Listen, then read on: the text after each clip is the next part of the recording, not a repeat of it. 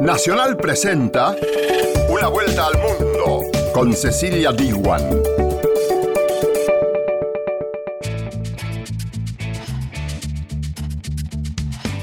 Esto es Una vuelta al mundo. Bienvenidas y bienvenidos.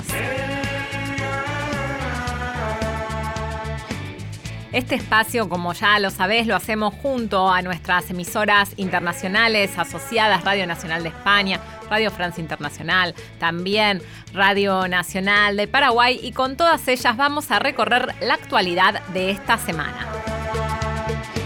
Y en el programa de hoy vamos a hablar de México, porque el presidente Andrés Manuel López Obrador reclamó a la corona de España y a la Iglesia Católica que se disculpen por los abusos cometidos durante la conquista de América. Y esto desató la polémica. ¿Cómo fue la colonización?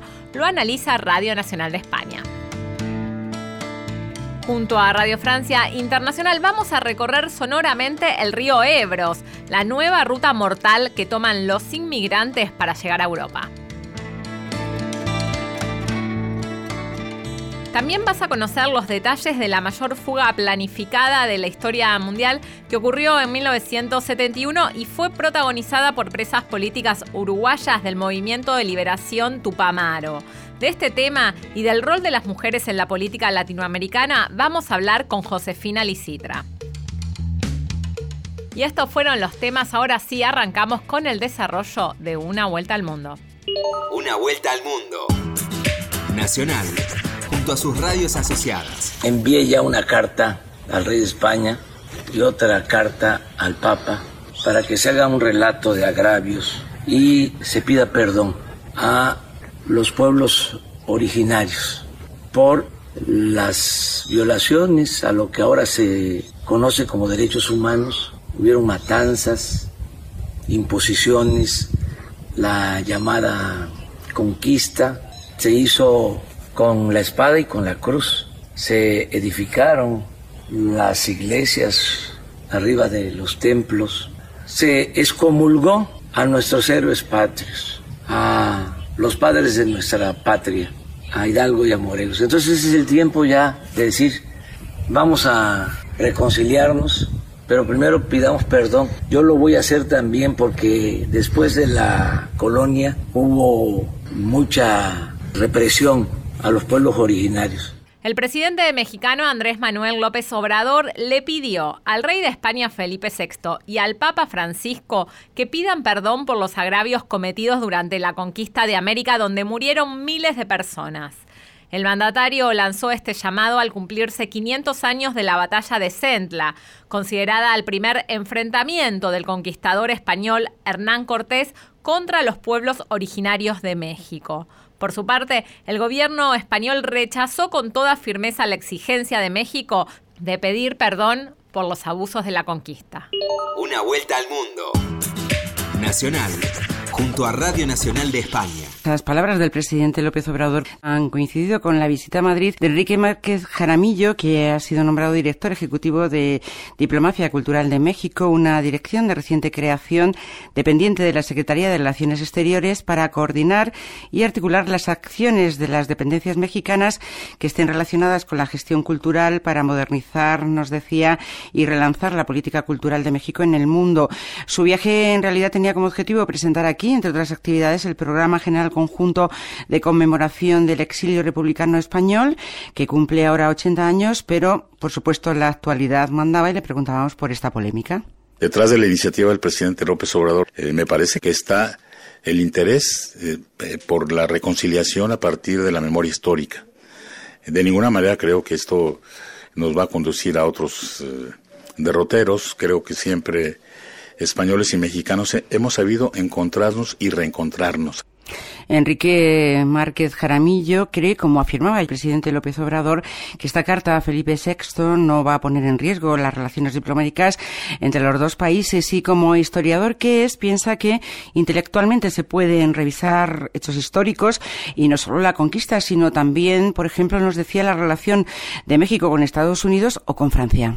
Me parece que el tema de la conquista, por más inquietud que generen algunos, es una oportunidad maravillosa en términos intelectuales y en términos sociales, en términos de, nuestra relación. Creo, creo sí, pues a lo mejor un día tendremos que abocarnos a, este tema, ¿no? O a, revisar nuestra historia con Francia, ¿no? Eh, son, son asignaturas eh, intelectuales, historiográficas, pues que estarían pendientes. Una vuelta al mundo por la radio de todos. ¿Dónde has estado, Carmela? Oculta todo este tiempo.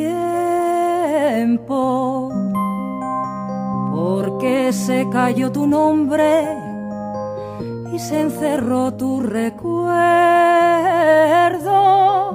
el 30 de julio de 1971, 38 presas políticas escaparon de una cárcel de Montevideo y lo hicieron a través de un boquete que las llevó hacia el exterior por las redes subterráneas de cloacas de la ciudad. La mayoría de estas reclusas eran militantes del Movimiento de Liberación Nacional Tupamaro y entre ellas estaba Lucía Topolansky, que es la actual vicepresidenta de Uruguay y también compañera del exmandatario Pepe Mujica. Y esta fuga planificada de la cárcel del Cabildo, conocida como la Operación Estrella, fue la más relevante de la historia. Sin embargo, el hecho fue silenciado por casi cinco décadas. Pero ahora...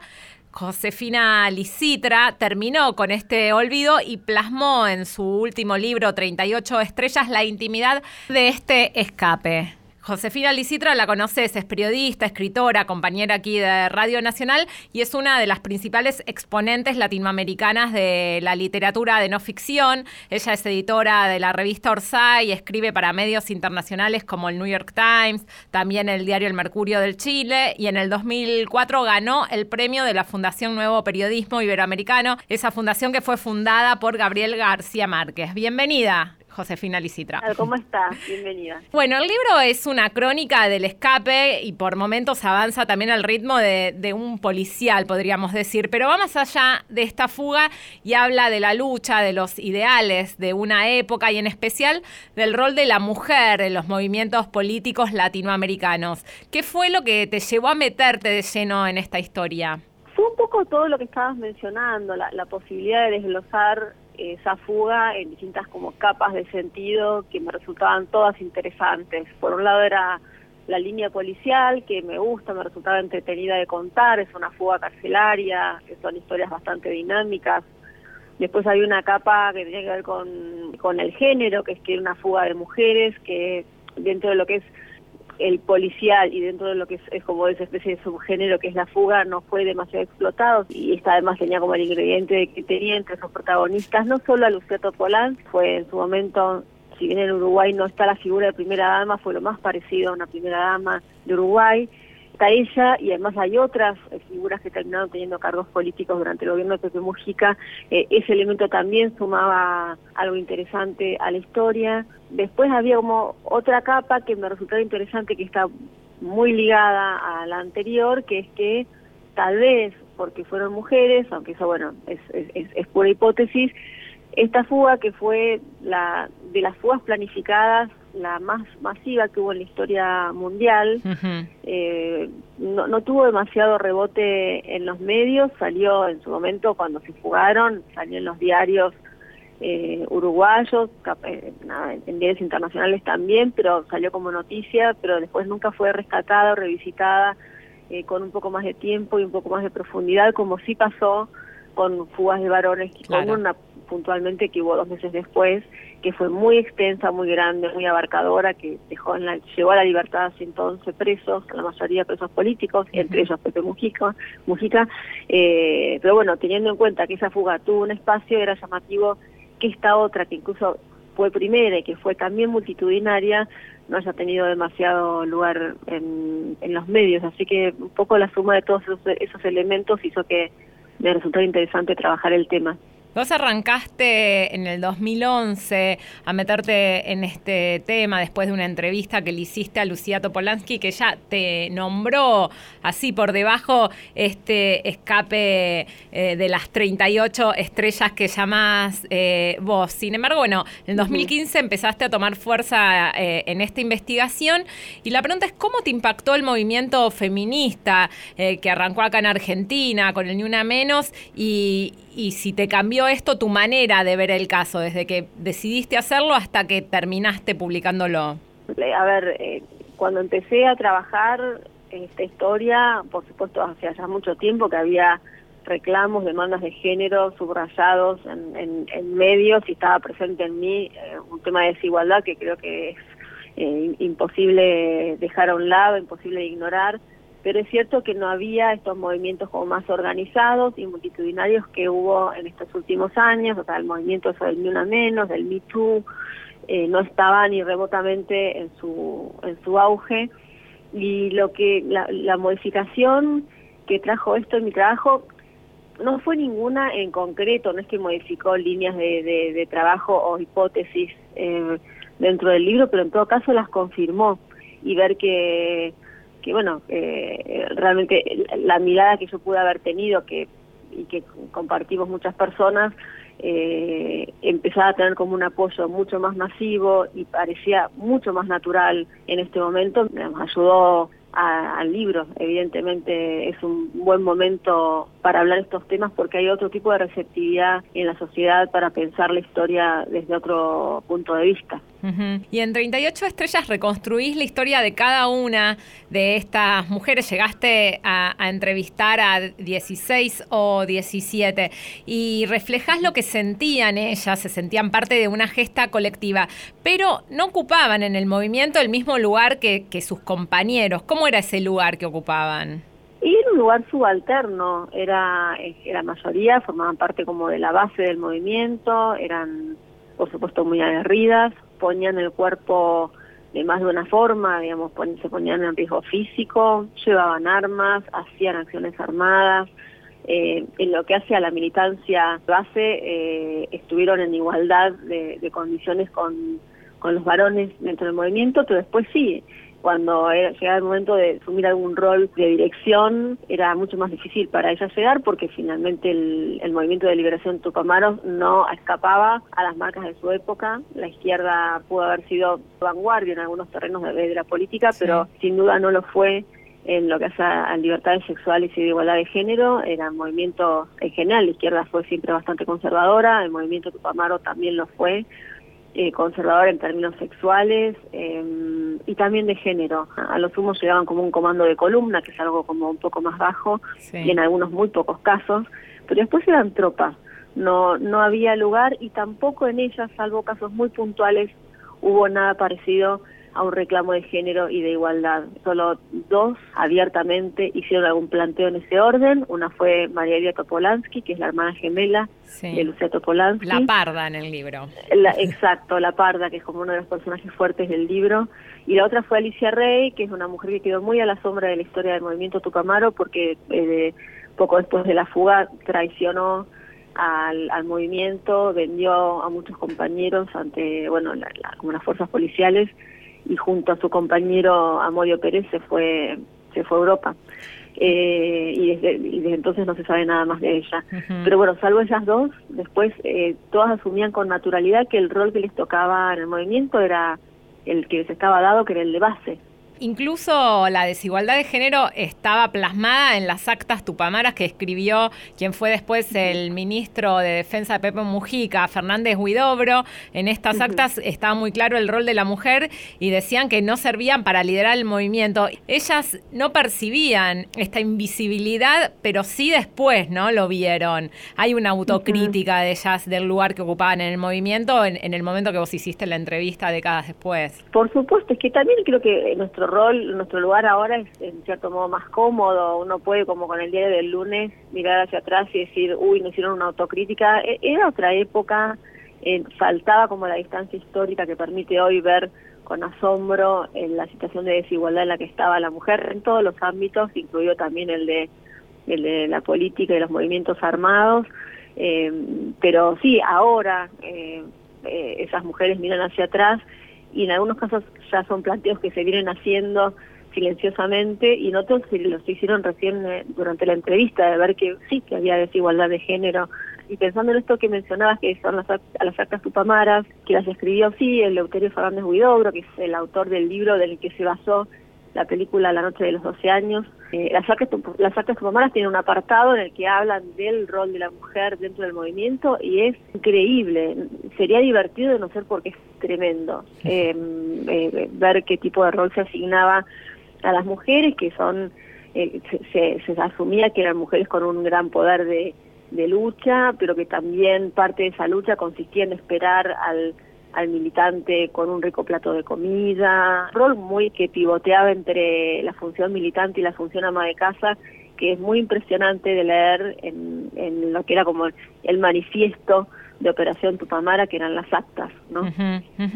Y cada una de estas mujeres tuvo que tomar decisiones muy profundas para militar. ¿Cómo dejar de ser madres o serlo a la distancia, como es el caso de América, que, lo relatás eh, profundamente? Incluso estaba desaconsejado, ¿no? Dentro del movimiento la, la maternidad. Y este tema está muy presente en tu libro.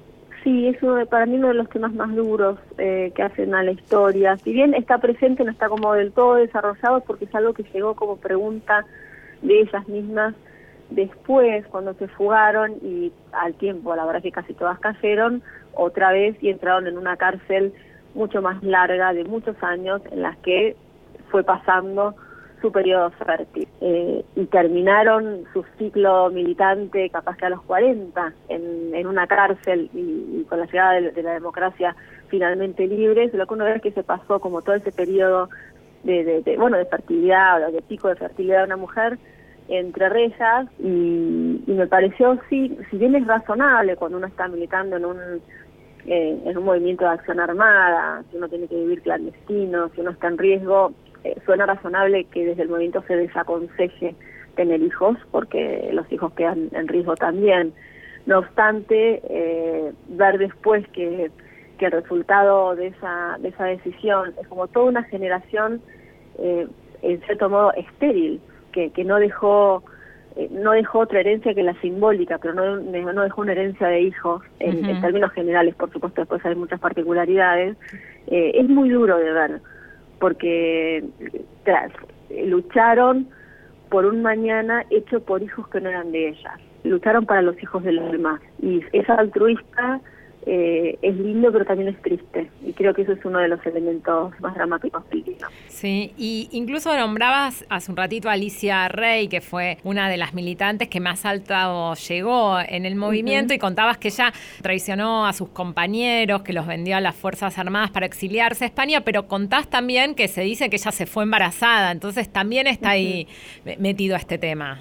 Sí, totalmente, se cree, eso no se sabe nada, Alicia sí se sabe de su de quién era su compañero Amodio Pérez que volvió después a Uruguay publicó un libro es como detestado por por los tupamaros pero de Alicia no se sabe nada más que se sabe que fue embarazada como algunas otras em, eh, militantes a ver no sé si decir de alto rango pero que no eran base.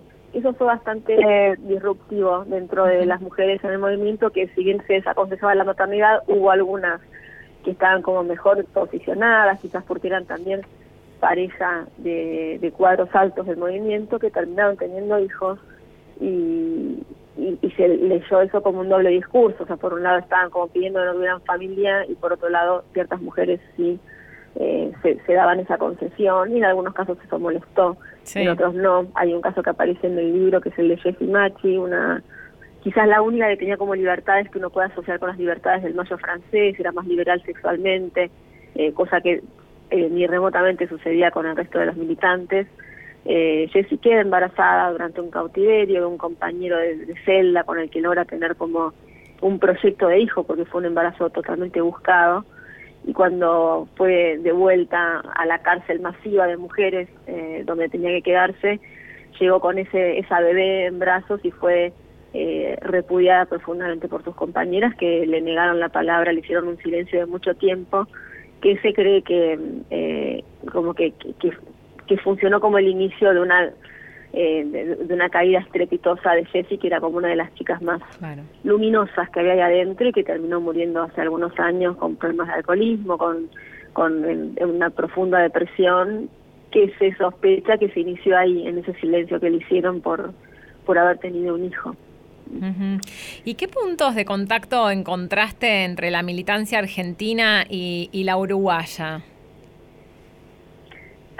Yo con eso quiero ser delicada porque no trabajé la militancia argentina y, me puedo equivocar, lo que pueda decir es muy a grandes rasgos.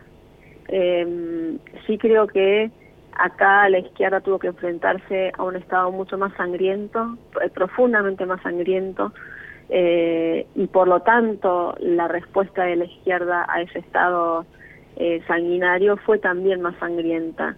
Con esto digo que realmente fue un Estado eh, si bien fue un Estado como con rasgos totalitarios, no tuvo el nivel de sangre que tuvo la dictadura en Argentina y por lo tanto los movimientos en Uruguay, la izquierda uruguaya no era, no tenía el nivel de violencia que, que tuvo la Argentina.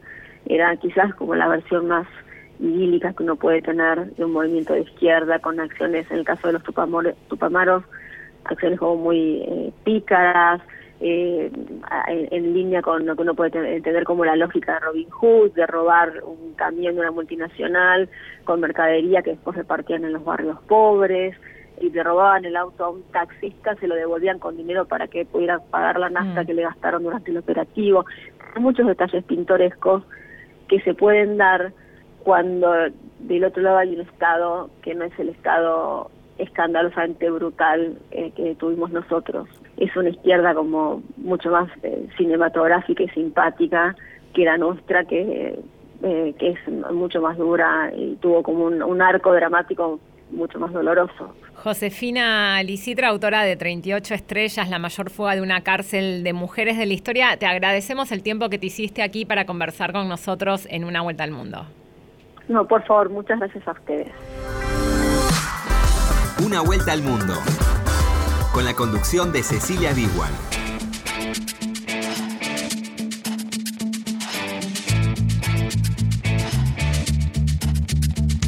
Continuamos aquí en una vuelta al mundo junto a nuestro operador Diego Rosato y también a Cristian Brennan, que es el productor general de este espacio. Para comunicarte con nosotros lo podés hacer a través del WhatsApp de Radio Nacional Argentina, que es 011 6580 0870. Seguís en Una vuelta al mundo por Nacional.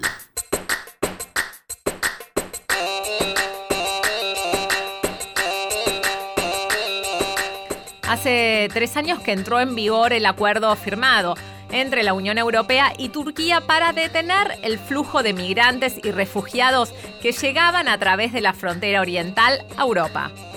El número de cruces irregulares a través de la isla del mar Egeo se ha reducido considerablemente, pero eso también significa que la ruta se ha desviado hacia otros lugares. Una vuelta al mundo. Nacional junto a Radio Francia Internacional. Estamos en el río Ebros que separa Turquía de Grecia. Aquí no rige el acuerdo antimigratorio, por lo que esta zona se ha convertido en uno de los principales puntos de paso para quienes intentan entrar de forma irregular en Europa. En 2018, más de un tercio de los 50.000 refugiados inmigrantes llegados a Grecia lo hicieron a través del Ebros. El río es pequeño pero peligroso. Los barcos en que lo cruzamos son para cinco personas, pero nos ponen a 30 en ellos. Habla un inmigrante pakistaní cruzó el Ebros el pasado enero. Si bien su anchura es de tan solo 100 o 200 metros, el Ebros es un río caudaloso y de fuertes corrientes, y el año pasado medio centenar de personas murieron intentando cruzarlo. Los muertos terminan aquí en el cementerio de Sidiro, una pequeña aldea de las montañas del norte de Grecia. De la nieve surgen decenas de montículos, solo dos de los cuales tienen lápida, pues se desconoce la identidad de las personas cuyas vidas fueron arrebatadas por el río Ebros a las puertas de Europa. Que han cruzado por el río de Ebros con traficantes. El viaje fue muy, muy traumático para ellos. Nos habla Panayota Xenidu, encargada de los menores de edad en el campo de registro de refugiados de que además alerta de un nuevo obstáculo al que se enfrentan los refugiados que intentan llegar a Grecia. También lo que pasa últimamente es una práctica que llamamos pushback, es que cuando la gente que pasa por, el río y llega en territorio griego, A veces eh, se coge por uh, policía griega, les cogen los teléfonos, uh, las cosas que, que, llevan, documentos, los tiran en el agua y los devuelven, devuelven a la gente a Turquía. Los pushback o devoluciones en caliente son una práctica prohibida por la legislación internacional y de hecho todas las autoridades griegas con las que hemos hablado niegan que estén ocurriendo. Sin embargo, la ONU y diversas ONGs han documentado cientos de casos solo en el último año. Radio Francia Internacional ha conseguido contactar con una de estas víctimas, de 17 años, y al que llamaremos Firas para proteger su identidad. Su familia pagó a los traficantes para que lo sacasen de Siria y así evitar que el régimen de Assad lo reclutase para combatir en una guerra de la que no quería formar parte.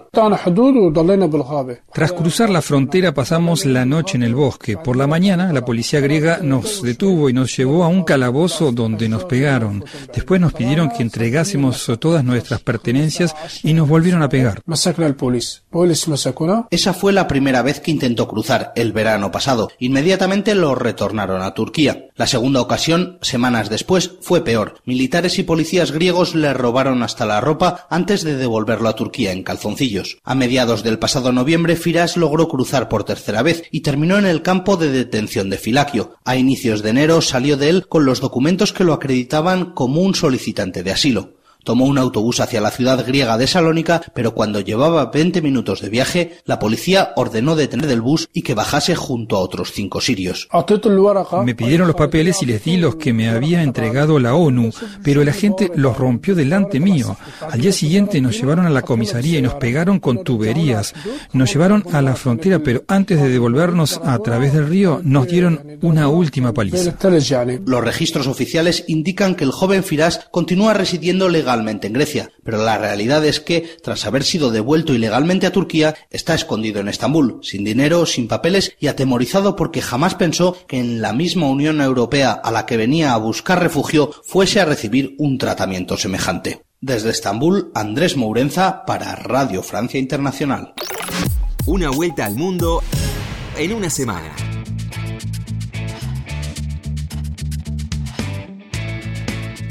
Finalizamos con el programa de esta semana de Una Vuelta al Mundo. Nos reencontramos la semana próxima.